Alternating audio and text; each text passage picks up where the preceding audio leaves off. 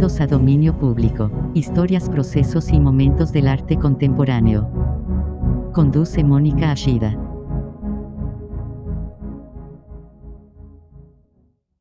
Buenas noches, bienvenidos una semana más a Dominio Público, historias, procesos y momentos en el arte contemporáneo. Eh, les damos la más cordial bienvenida a quienes nos están sintonizando a través de las frecuencias en FM, el 96.3 en Guadalajara, 91.9 en Puerto Vallarta y el 107.1 de Ciudad Guzmán, así también como a quienes están a través de jaliscoradio.com acompañándonos. Eh, recuerden que seguimos, eh, seguimos grabando el programa desde casa, por lo que no podemos estar en contacto directo vía telefónica pero eh, pueden eh, buscarnos y acceder a nosotros a través de todas las redes sociales de Jalisco Radio, que son Facebook, Instagram y Twitter, y también a través de eh, mi Twitter personal, que es Ashida Mónica. Y pues bueno, este, hoy, como ya es costumbre, me acompaña Alberto Miranda, que sigue produciendo, mezclando y aquí haciéndome el paro. Buenas noches. Buenas Aquí noches. felices.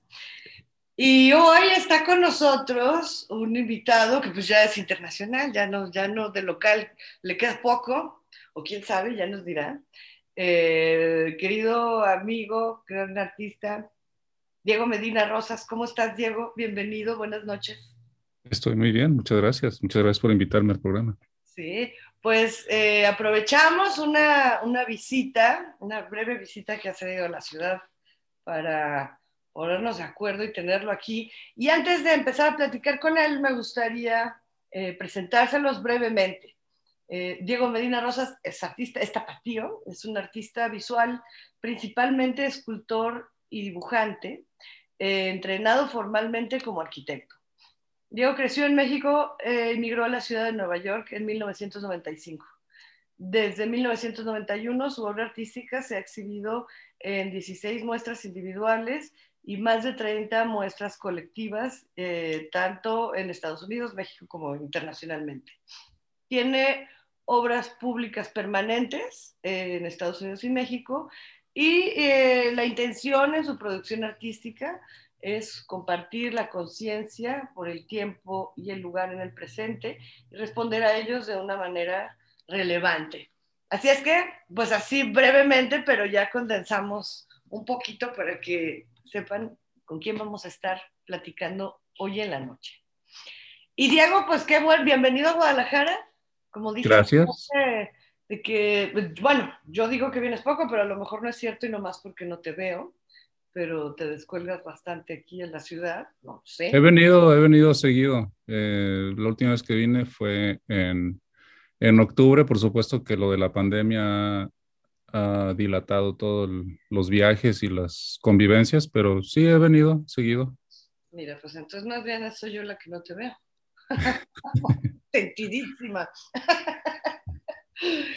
Y pues eh, platicando con Diego sobre cómo hacer o qué hacer, evitarlo en este programa, eh, quedamos de acuerdo en que lo primero que querías, o así muy, muy, muy pronto, era justamente escuchar una primera canción, como para dar paso a empezar la charla para, abrir, para, para, abrir boca, como si estuviéramos tomándonos un, un, tequila para abrir el apetito. Muy este, bien.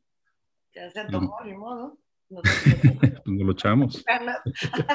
Pero que entonces vamos la canción, a digo. la primera canción y regresamos ya para entrarle con todo a la plática con Diego. No se vayan.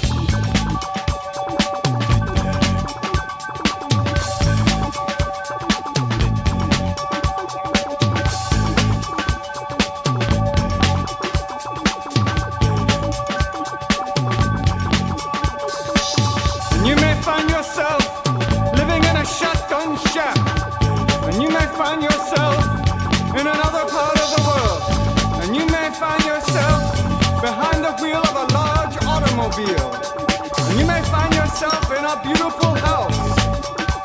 with a beautiful wife. And you may ask yourself,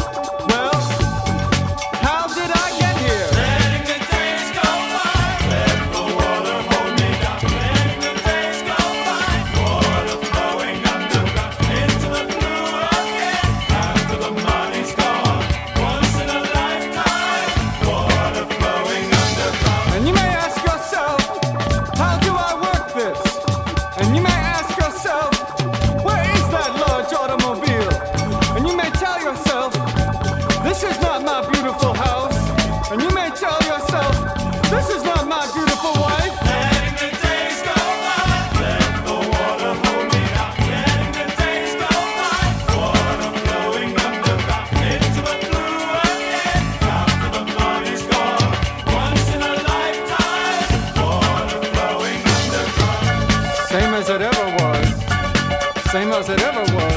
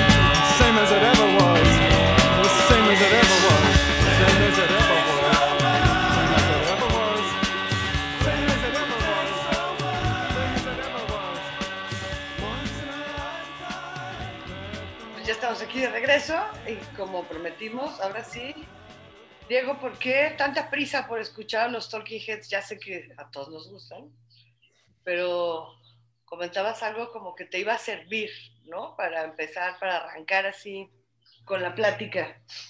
Correcto. Eh, me parece que es una buena, es una buena canción por lo que dice y por lo que representa para, para mí y para, para nuestra generación. Yo creo que, como dices, todos lo conoce, la- conocemos esa canción y conocemos el grupo y el, el personaje cantando. Eh, pero la canción me parece, la letra me gusta que se acomoda a em, las interrogantes que, que me surgieron a mí y que siguen vigentes en mí en cuanto a haber nacido y crecido en Guadalajara y salir, el, el salir. Eh, la pregunta que él se hace en la canción de cómo llegué aquí, qué hago aquí.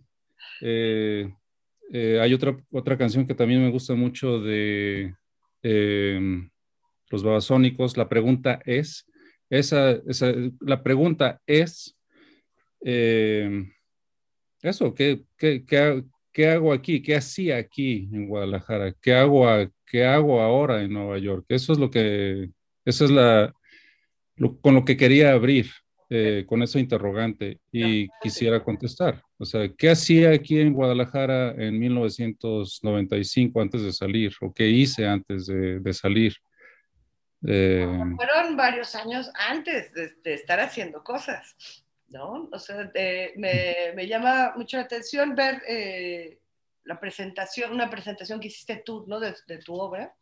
Y me gustó ver cómo eh, partes desde ya como un artista, digamos, muy formal, ¿no? Con todo este trabajo fotográfico, escultórico. pero Norberto y yo no queremos dejar pasar la, la oportunidad de ver que antes te divertías también en otras cosas, en el terreno artístico. Pero vámonos por orden.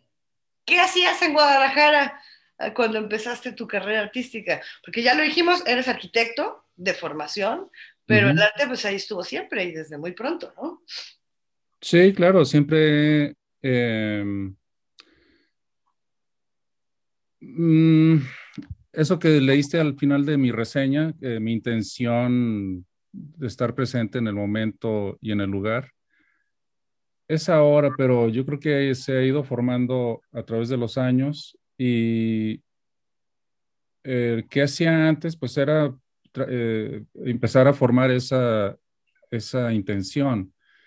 Eh, yo creo que lo que hice más al principio, en lo que me enfoqué más en trabajar al principio en el 91, yo creo que incluso desde los, los- finales de los 80s, era un, un goce y un placer por eh, la producción de las formas, eh, sobre todo en escultura. Eh, eso es lo que sí siento que, que hice más. Después, por supuesto que hubo mucha experimentación. Eh, tuve piezas efímeras, tuve piezas sonoras, tuve piezas, eh, yo creo que la, el haber eh, estudiado arquitectura me ayudó mucho y el haber convivido con algunas personas, algunos personajes de la, de la escena artística local y nacional me ayudó mucho a mi formación también. Entonces, sí, claro, es que experimenté mucho en, en otras cosas que no eran solamente escultura. Eh, tenía que ver mi obra en ese momento con, yo creo, la eh, como dije, eh, como los sentidos, lo táctil, lo, lo, este, lo sensorial. Eh, y más adelante tuvo que ver también con, con el espacio, con la exploración del, del espacio y, y responderme mm, ideas que tenía sobre, interrogantes que tenía sobre eh, la, el espacio doméstico, el espacio personal, el espacio urbano, em, todo eso. Sí, Eso es lo que, lo que siento que hice, eh, tanto exponiendo aquí en Guadalajara eh, mis obras como en el DF, que tuve algunas eh, exposiciones allá también. Sí, te, te mueves muy fácilmente, ¿no? Viendo, como revisando y teniendo la posibilidad de ver otra vez todas esas eh, piezas en los años 90. Es, es muy bonito ver cómo te mueves de lo doméstico a lo urbano, a- andas caminando ahí desde lo interior hacia lo exterior. Y algo que, que es muy difícil y que, digo, estuvo así como muy en boga, lo volvimos a oír aquí, pero que no es nada, nada, nada sencillo de solucionar, nada fácil de comprender, nada fácil de interpretar y de hacer, y que tú hiciste desde muy temprana edad fue justamente esta idea de lo público, del monumento público, de la escultura pública. Me parece eh, que debe haber sido algo muy importante, ¿no? Siendo un artista tan joven, haber tenido la posibilidad de dejar en tu ciudad una huella así de contundente, ¿no? ¿Cómo lo abordaste? Porque no, insisto, me parece que es de, las, de los trabajos en el arte con más compromiso, más complejos eh, y, y, donde hay que entender muchas otras cosas más allá de, de, una voluntad o de un gusto personal, ¿no? O de una marca artística, sino todo lo que va a implicar para su contexto, para los alrededores, para, para la gente que lo va a tener ahí constantemente. Pues en ese momento eh, fue una, una muy buena conjunción de factores que me dieron la oportunidad de tener esa, esa escultura permanente en el Parque de la Solidari Solidaridad Iberoamericana al oriente de la ciudad. Eh, pero yo creo que no, no lo tenía, no, no era consciente precisamente de, de lo que soy ahora en ese, en ese sentido, pero eh, eh, tener una pieza pública o eh, lanzarle al mundo cualquier pieza como artista supone una eh, o tiene una responsabilidad. Tú como artista me parece que eres responsable de lo que estás diciendo, eh, estás creando un diálogo, estás invitando a la gente a, contestarte a, al diálogo que estás creando con tu obra y tener una pieza en el espacio público permanente, pues me parece que es una responsabilidad mayor eh, en donde siempre tienes que mantener esa, ese diálogo o, o, saber que está ese, ese diálogo ahí. Eh, después, bueno, en el caso de, de, la Estela, en el parque de la, de la presa Osorio Antigua, eh, marca la entrada al parque y era una pieza, pues debería tener ciertas características físicas, o ser muy alta, eh, 50 metros de altura, eh, durar sí. para toda la vida, etcétera, de acero, etcétera. Entonces era, había que cumplir con ciertos eh, requisitos, ciertos requisitos físicos. Y, y, bueno, pues sí, la, la, la decisión es, eh, formal de la pieza, pues ya fue acomodarme a todo eso. Pero ahora, por ejemplo, las piezas que tengo en, en Nueva York, en una escuela pública, por ejemplo, eh, eso sí está dirigida directamente eh, a los alumnos. La, la, pieza es una invitación a, son, son símbolos para mí, son, aunque son eh, solamente figuras o dibujos, es un, un dodecaedro de madera, unos murales de mosaico con, con unos dibujos de diagramas de em, la construcción de las culturas o un, un, laberinto, todos son imágenes que hablan directamente a los alumnos. Esas sí tienen un, yo, yo sí soy muy consciente de que mi compromiso como artista es hablar y hablar algo claro en, en el diálogo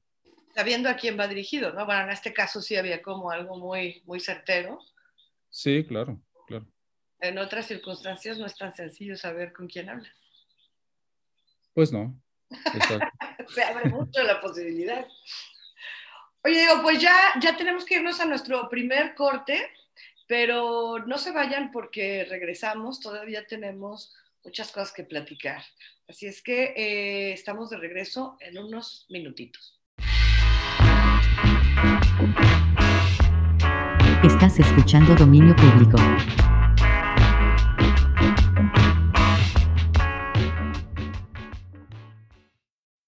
Pues ya estamos aquí eh, esta noche en Dominio Público. Estamos Norberto Miranda y yo platicando con Diego Medina. Diego Medina que antes de irnos al corte eh, estábamos pues rememorando un poco, ¿no? Esos años mozos de inicio de carrera artística, de, de, encontrar, ¿no? Ese diálogo, esa comunicación, ese, ese, esa forma eh, a través del arte de hacerlo. Y nos quedamos, eh, nos, ya nos, nos diste como una probadita eh, tratando el tema de la escultura pública, ya nos, nos pusiste por ahí un poquito en antecedentes de que tienes obra pública también en Nueva York, ¿no? Y de cómo fue que, buscas esa comunicación hacia quienes va dirigido eh, estas obras, no necesariamente estas eh, piezas eh, grandilocuentes, tremendas, públicas, sino también cualquier trabajo que puedas lanzar por ahí. Y, y bueno, pues los años 90, principios de los 90, son una época muy movida, muy interesante y realmente eh, muy viva en Guadalajara, ¿no? En el terreno artístico. O sea, creo que la generación a la que perteneces, toda la gente que estaba aquí eh, trabajando y, y no, no, solamente en la creación artística, sino también en la curaduría, en abrir espacios, en la música, en la literatura, en el cine, ¿no? Como que había un diálogo eh, muy sabroso que se armaba por ahí de artistas y creo que resultaba un buen momento para ser artista en Guadalajara. Eh, sí, de acuerdo. Siempre nos estamos quejando, pero hemos tenido muy buenos momentos en los que sí se, se goza. Pero muy poco tiempo después decides irte, eh, Diego, y, y me parece sorprendente porque, insisto, creo que era un momento muy vital, ¿no? Y como de, de, los pocos que recordamos en donde tal vez no había tanto esta necesidad de decir, me tengo que ir a otro lado para poder hacer algo, sino sí, sí como que se sentía que estaban sucediendo muchas cosas. ¿Qué pasó? Sí, estoy de acuerdo. Era exactamente era un, un muy buen momento eh, efervescente de creación, de transición entre producción y eh, de eh, generaciones. Eh, ¿Qué pasó? Pues que eh, del 91 al 93, 94, exactamente, a mí me fue muy bien. Estaba trabajando mucho, tuve exposiciones individuales, pude tuve la fortuna de conocer mucha gente en el DF, eh, empezar a... Esa, esa efervescencia no solamente fue para mí, local, sino eh, con personas del DF. eh, y tuve la beca de jóvenes creadores, tuve la oportunidad de salir a San Francisco con otra beca. eh, eso fue, fue un muy buen momento. Eh, cuando terminé de estudiar arquitectura en el 93, 93, eh, pues ya era hora de ponerse a trabajar, ¿no? Como gente seria. Ah, era Y- una cuestión de madurez, entonces. Eh, pues sí, había que sacar el, empezar a, sal- a salir adelante uno mismo como persona independiente y estaba esta otra, esta otra cuestión que era para mí lo más importante, las artes. Y eh, la coincidencia de factores económicos en el panorama nacional, yo creo que también tuvo una eh, cierta incidencia, no, no tanto en mí, pero el error de diciembre del 94 sí tuvo que ver en, en la disminución de oportunidades de trabajo. Entonces, eh, recién egresado de arquitectura, sin trabajo, y, pero también con la, o sea, esa, toda esa, todo ese, toda esa pastilla efervescente que cayó en el 94, eh, disminuyó lo económico en las artes, aunque ese no fuera mi, interés en ese momento, pero sí, sí afectó. Entonces yo consideré que era momento como, bueno, pues vamos a... eh, había, mucha, había mucho movimiento, eh, como dices, entre los artistas, curadores, etcétera. Y para mí yo consideré que era momento de salir.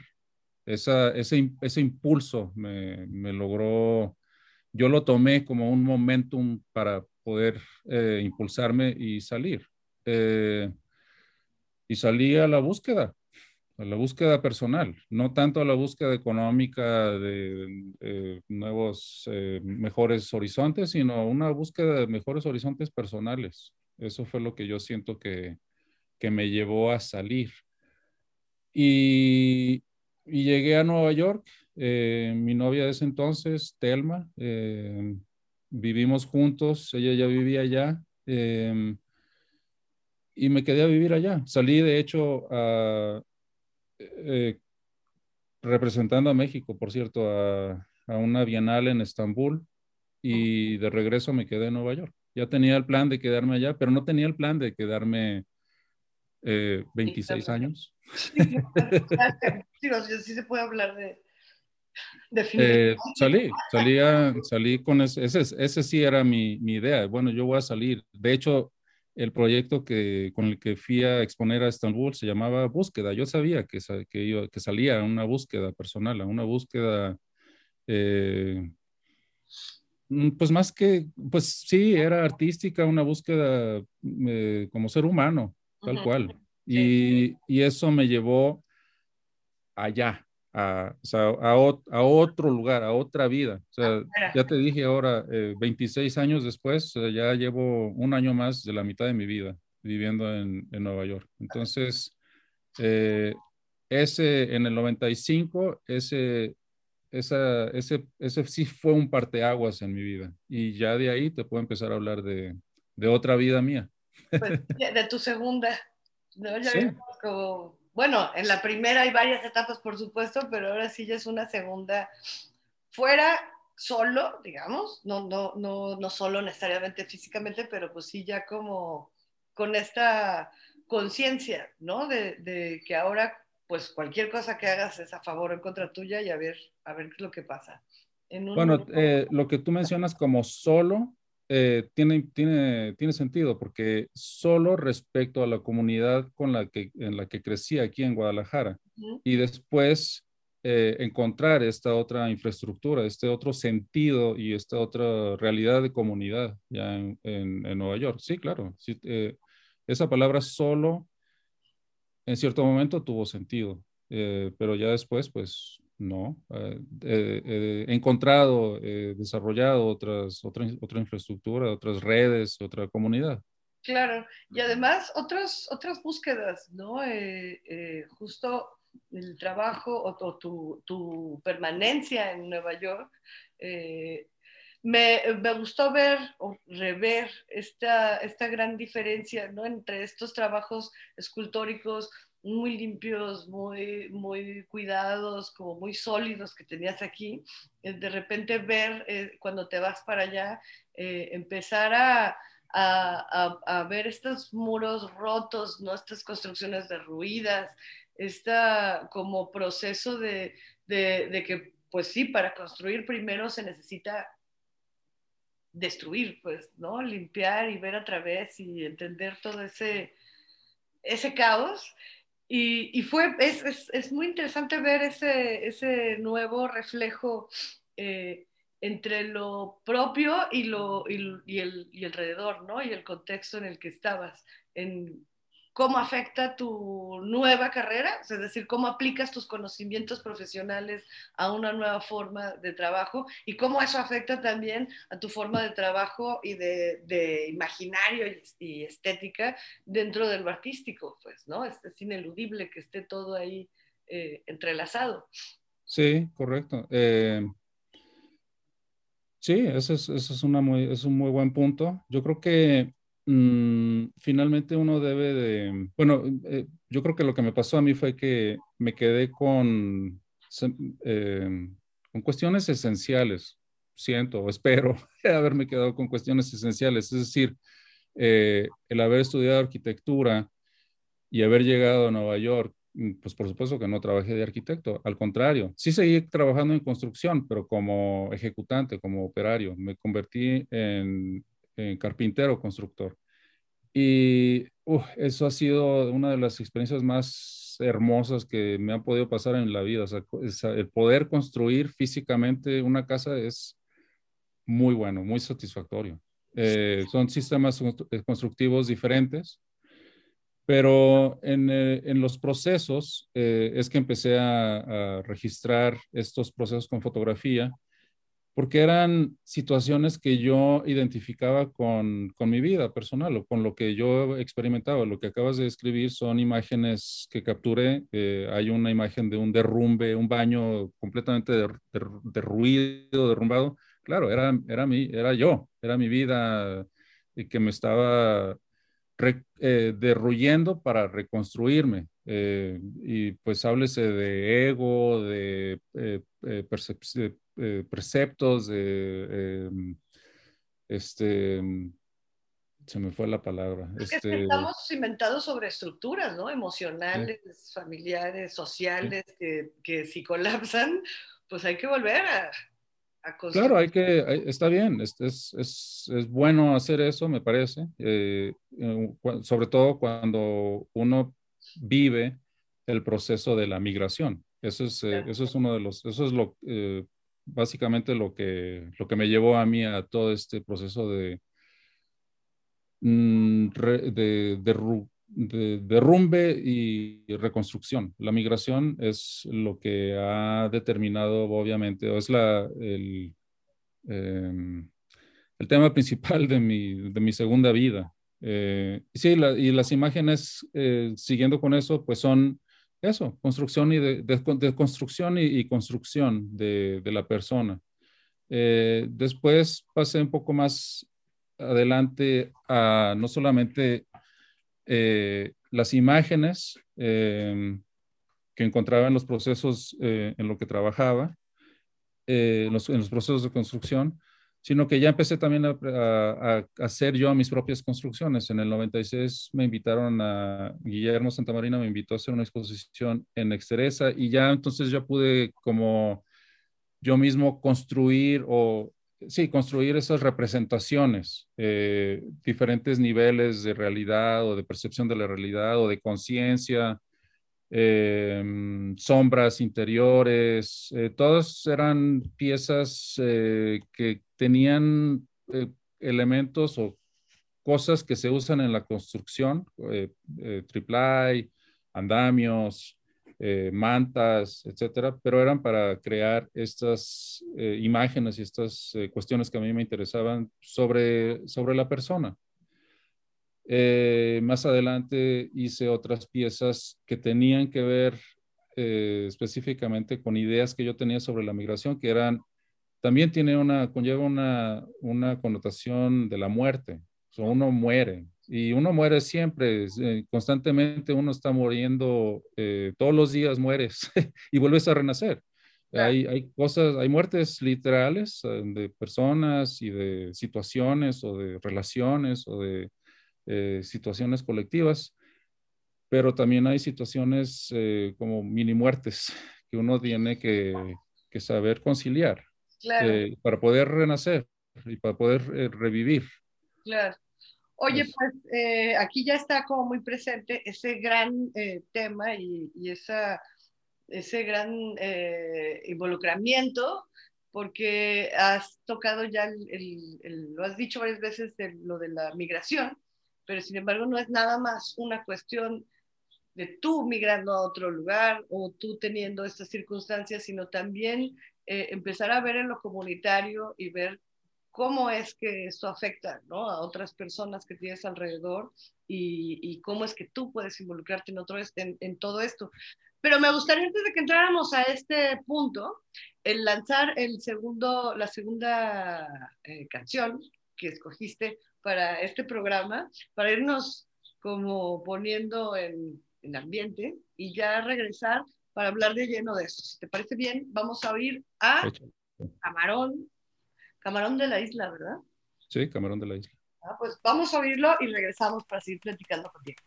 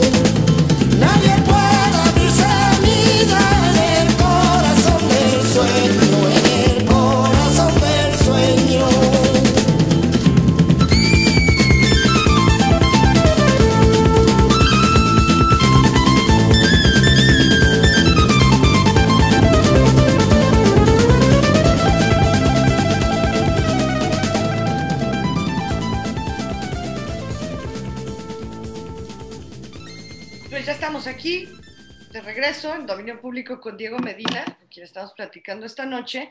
Y pues Diego, ya nos lanzaste aquí a Camarón de la Isla, justo para empezar a hablar de pues otro, otro proceso, ¿no? En tu vida, tanto personal como artística, que fue en, eh, el estar en Nueva York, el estar allá, el empezar, hablábamos de este eh, de construcción para construir después, ¿no? Tanto física como eh, personalmente, digamos, metafóricamente.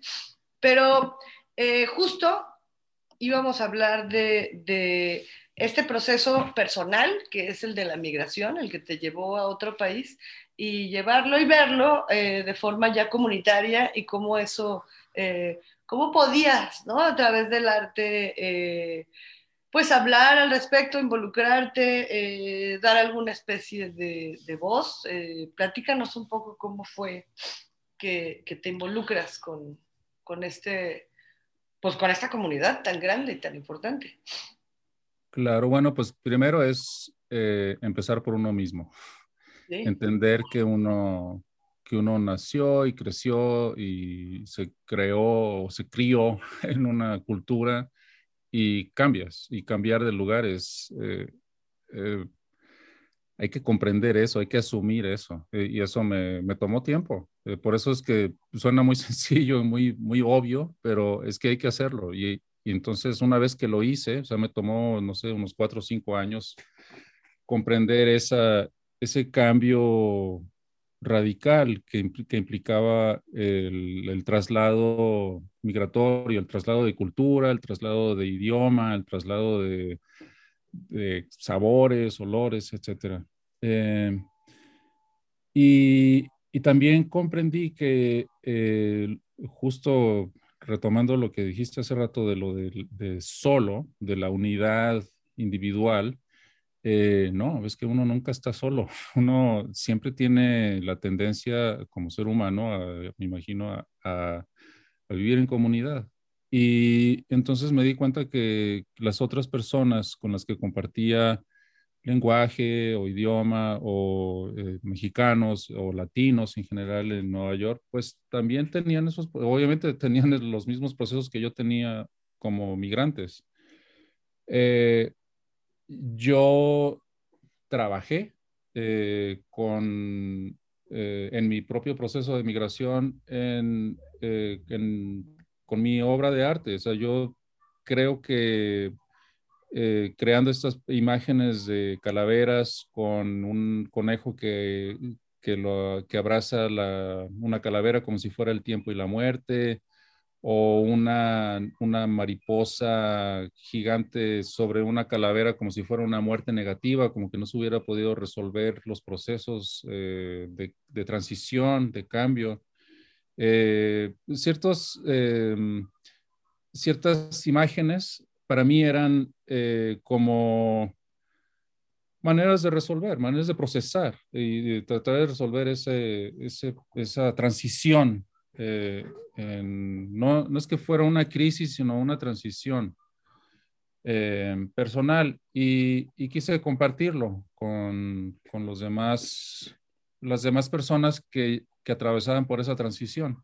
Entonces tuve una, eh, un, proyecto muy grande de talleres de iniciación al arte que tienen esa intención eh, con la comunidad mexicana y latina en Nueva York y con las comunidades de donde, de donde partían acá en, México. En Nueva York la mayoría de la, población migrante mexicana proviene de los estados de Puebla, Oaxaca, Guerrero. eh, y bueno, me fui a Puebla. Eh, el gobierno federal eh, mexicano me dio una beca eh, internacional y pude realizar ese proyecto. Al final fue un manual para reproducir esos talleres y muy interesante, muy, muy interesante. Pero eh, esos talleres los hacías, eh, estando tú viviendo en Nueva York, los hacías en Puebla, o sea, fuiste Sí. a hacer ese modelo que, que Sí, sí, en. Estados Unidos, regresaste a hacerlo acá en México. Correcto. En el 2005, y no sé, vine, no sé, unas seis, cinco, seis, siete veces a Puebla, iba, iba y, iba y venía. Ujú. Eh, sobre todo en la Mixteca. Eh, en la ciudad de Puebla di eh, dos talleres, uno en la UDLA, otro en la Ibero, pero en, en la Mixteca poblana di varios, en Tecomatlán, en, eh, en varios lugares. Eh, eso fue una, una, una experiencia muy, muy interesante. que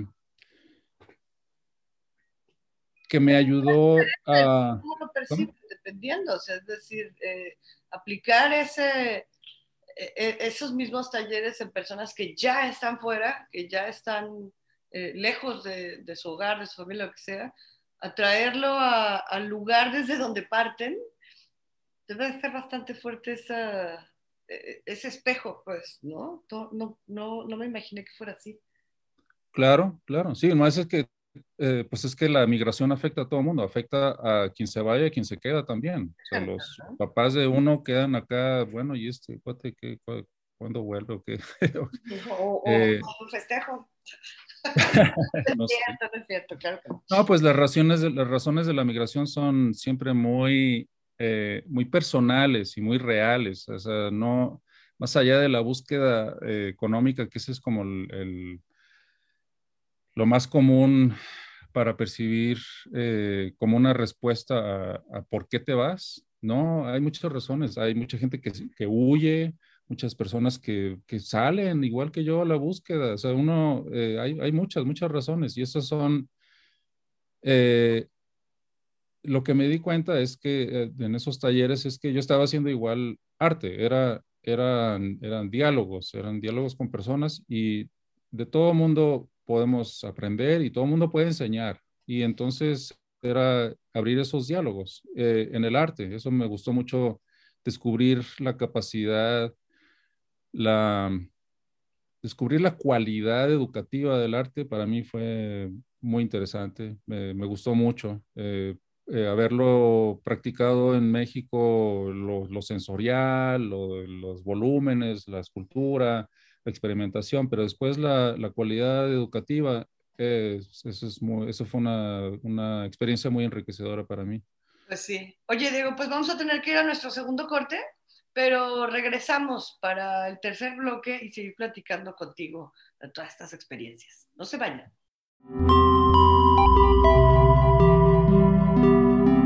Esto fue todo por hoy. Te esperamos la próxima semana en Dominio Público.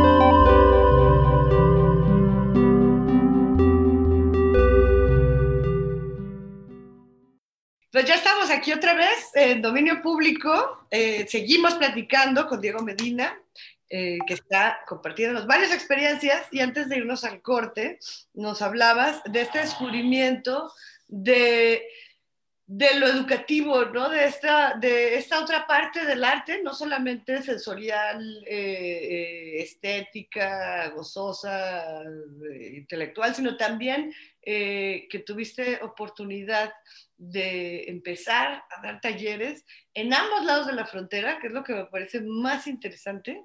Siempre es como de un lado o de otro y, como bien lo dijiste, pues la migración no es una cuestión de quien se va, sino es de quien se queda y de todo lo que implican esos movimientos alrededor, ¿no? En, en, en ambos lugares, el de salida y el de, el de, el de llegada. Y pues esa es otra parte fundamental en tu carrera que detona piezas muy significativas. Todas estas eh, esculturas de los cráneos fueron eh, muy importantes, pues, ¿no? yo las tengo como muy presentes. Eh, recuerdo mucho una invitación, la invitación que hiciste para tu exposición en el Museo de las Artes, que tenía que ver también con esta como figura trágica, ¿no? De una mujer como muerta. o- Ay, sí, sí, sí, muy, muy, muy Ay, tremendo, tremendo la, la Sí, imagen sí, sí. que seleccionaste y como toda esa, esa serie de piezas que eh, si bien eh, por la invitación podía sonar o podía parecer como un presagio de algo muy oscuro o, o- o catastrófico, ¿no? Como trágico, pues más bien, y ahora corroborándolo contigo, cómo hablas justo de estas, de estas muertes necesarias a veces hasta para, para volver a vivir, ¿no? Para renacer. eh, y, y donde sí había muchos caños oscuros, ¿no? Mucho negro, pero también había muchos colores y, y como que sí te daba esta sensación de, de círculo, ¿no? De, de movimiento, de algo que, que no de fin, sino de, de continuidad, pues, ¿no? Sí, sí, es cierto. Eh, la, bueno, el, el propósito de, de incluir a Camarón de la Isla como un corte sonoro, eh, cantando a García Lorca, es porque encontré que el flamenco hacía resonancia en mí como un, como un sonido. Y, sobre todo García Lorca, así como como la, la paleta y el trazo de Clemente Orozco me, me ha influido y la, y la sonoridad, tal cual la sonoridad de Juan Rulfo en, su- en su literatura, así ha sido para mí la, la resonancia de- del flamenco. Por alguna razón en, en Nueva York, viviendo en Nueva York, eso es como sido mi, como, como mi música de fondo. Y Lorca también. Lorca en su, en su apreciación muy breve que tuvo en, en Nueva York y que, produ- y que acabó como producción eh, transformada en libro de Poeta en Nueva York, eh, para mí ha sido así. Eh, la, la de él fue una, una- pues siento que también para mí fue, eh, hasta cierto punto, en algún momento, pues fue eh, con toda esa cosa así como muy muy caótica, muy oscura, muy sucia. Y bueno, pues ha ido cambiando a otra cosa, ha ido, se ha ido construyendo, me he ido construyendo mi vida, eh, ah, pasé por ahí y bueno, ya estoy en otras cosas, ¿no? Eh, sí, la- las, las calaveras en, en ese momento em, tenían esa, esa lo, lo mismo que de lo que hablaba sobre las imágenes de construcción, que eran como el derrumbe, pues era, era una muerte figurada de mí y de, eh, de salir adelante y de, de entrar a otra vida. Eso, eso fue lo que, lo que hice con esas esculturas.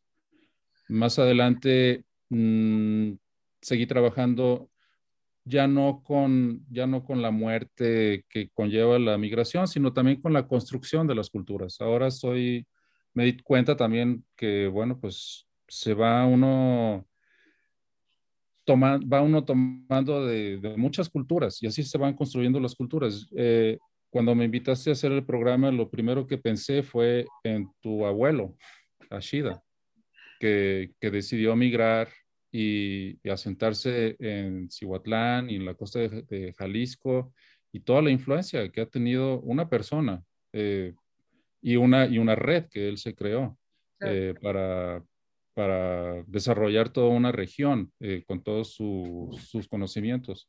Yo creo que así es. Él, él fue tomando eh, de la cultura local y se fue desarrollando como persona y fue desarrollando comunidad. Así yo creo que también eh, ha sido en general en las culturas. Entonces es lo que me interesa ahora, eh, hablar sobre cómo, cómo se van construyendo las culturas, cómo la migración además no es solamente de un país a otro, hay migraciones sociales, hay, hay migraciones locales, hay, hay personas que eh, las primeras generaciones que, lo, eh, que pueden eh, estudiar eh, educa- una educación eh, superior o pueden tener otro tipo de trabajo, esas son migraciones también, eh, que cambian, cambian el, el- el paisaje urma- el, paisaje, el paisaje humano, el paisaje social. Eso es lo que me interesa, me interesa hablar de eso con, con mi obra. Y además, eh, hoy hay otro, hablando de, estas, de, este, de estos movimientos, ¿no? hasta personales o interiores o de, de, de interés, eh, me gustaría que, que, platicáramos un poco de lo que está pasando ahora, porque algo que me... Hay, hay como dos cosas que me llaman la atención, no porque no las tuvieras, pero sí son como muy claramente distintas. Para empezar, la técnica. ¿No? El, que ahora estás priorizando, o al menos lo que, lo que he podido ver es el dibujo, eh, yéndote como a ese otro lado completamente, ¿no? Después de lo contundente, de lo pesado, de lo sólido, de la escultura, eh, deshacerte de todo eso y, y, e ir, ¿no? A este formato tan ligero, tan móvil, tan, tan juguetón de muchas maneras, eh, para, para, hacer eh, la mayor parte de tu obra, pero además una segunda cosa que me llama la atención también es la presencia de personas. O sea, da la impresión de que si bien como eh, las primeras partes que hablamos de tu trabajo, estás más eh, consciente y pensando en el espacio, en el tiempo, en las circunstancias, pero no tanto en, en, las gentes, en las personas en sí. O sea, es muy raro como ver en tu obra la presencia humana más allá de, de una reminiscencia eh, arquitectónica, simbólica, histórica, pues, ¿no? Pero no los ves a ellos. Y ahora en los dibujos eh, parece que te fuiste a lo antropológico y estás como retratando, ¿no? Estudiando y viendo constantemente a las personas. O sea, ahora sí eh, las personas son las que casi están hasta fuera de todo, eh, de todo un lugar eh, físico y, y, se concentra su, la atención en ellos. Bien, buena, buena observación. pues sí, es que todos somos gente. pues sí, a final de cuentas.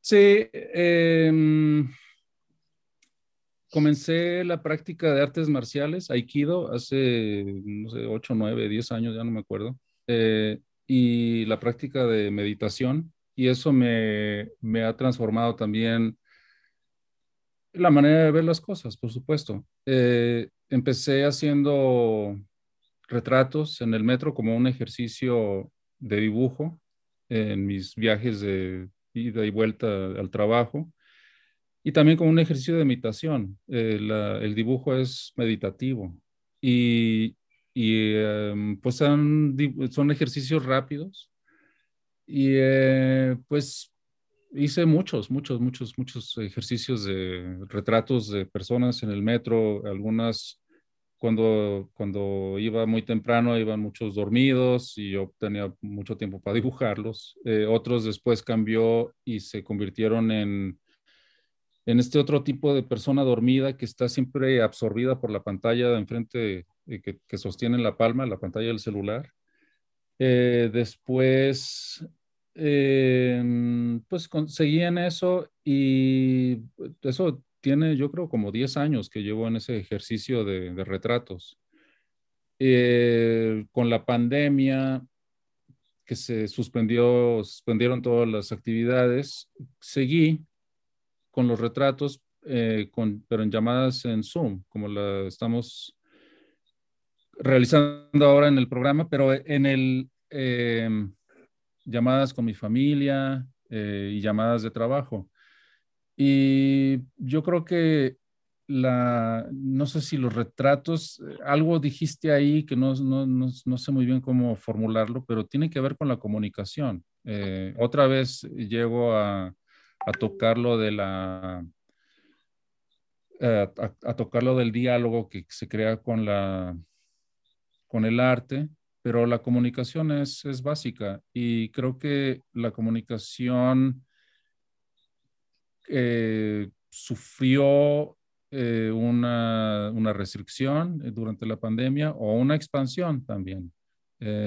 Hubo otra situación que, por ejemplo, se, se expandió en mi familia, hemos hablado cada, cada, no sé, dos veces a la semana, primero para enterarnos de qué, sucedía, después se ha convertido en una, una, una, conversación cotidiana y está bien, eso, eso está muy bien, porque por supuesto que la distancia física también afecta la, la distancia en la comunicación. Eh, no sé, eso, eso ha habido un cambio. Y sí, sí, sí ha habido una, una transformación en mi obra. Eh, otra de las actividades que he tenido para, para vivir allá ha sido trabajar como, como bartender con un grupo de amigos. Tenemos una, una agencia de, de meseros eh, para banquetes y esa ha sido una de las, otra de las eh, experiencias más enriquecedoras y más divertidas que he tenido en Nueva York. O sea, el, poder estar ahí observando a otros seres humanos interactuar, es, para mí me parece muy enriquecedor. Es divertido, pero es muy enriquecedor también. O sea, aprendo mucho de, de observar y bueno, yo creo que mínimo poder dibujarlos para mí es como tratar de, de asir y de, de plasmar eso que estoy eh, recibiendo eh, del, del comportamiento humano y, y, pues yo también eh, responderme a mí como humano como, como soy. Claro. Oye, Diego, pues como siempre se nos va el tiempo como agua. Eh, ya, ya, estamos en, en, en, el final del programa. De hecho, eh, eh, se preparó una pieza con sonidos del metro que, que, ahora con lo que nos cuesta nos damos cuenta de que son muy importantes esos trayectos y que han, han, te han hecho posible ¿no? todos estos momentos para, para retratar.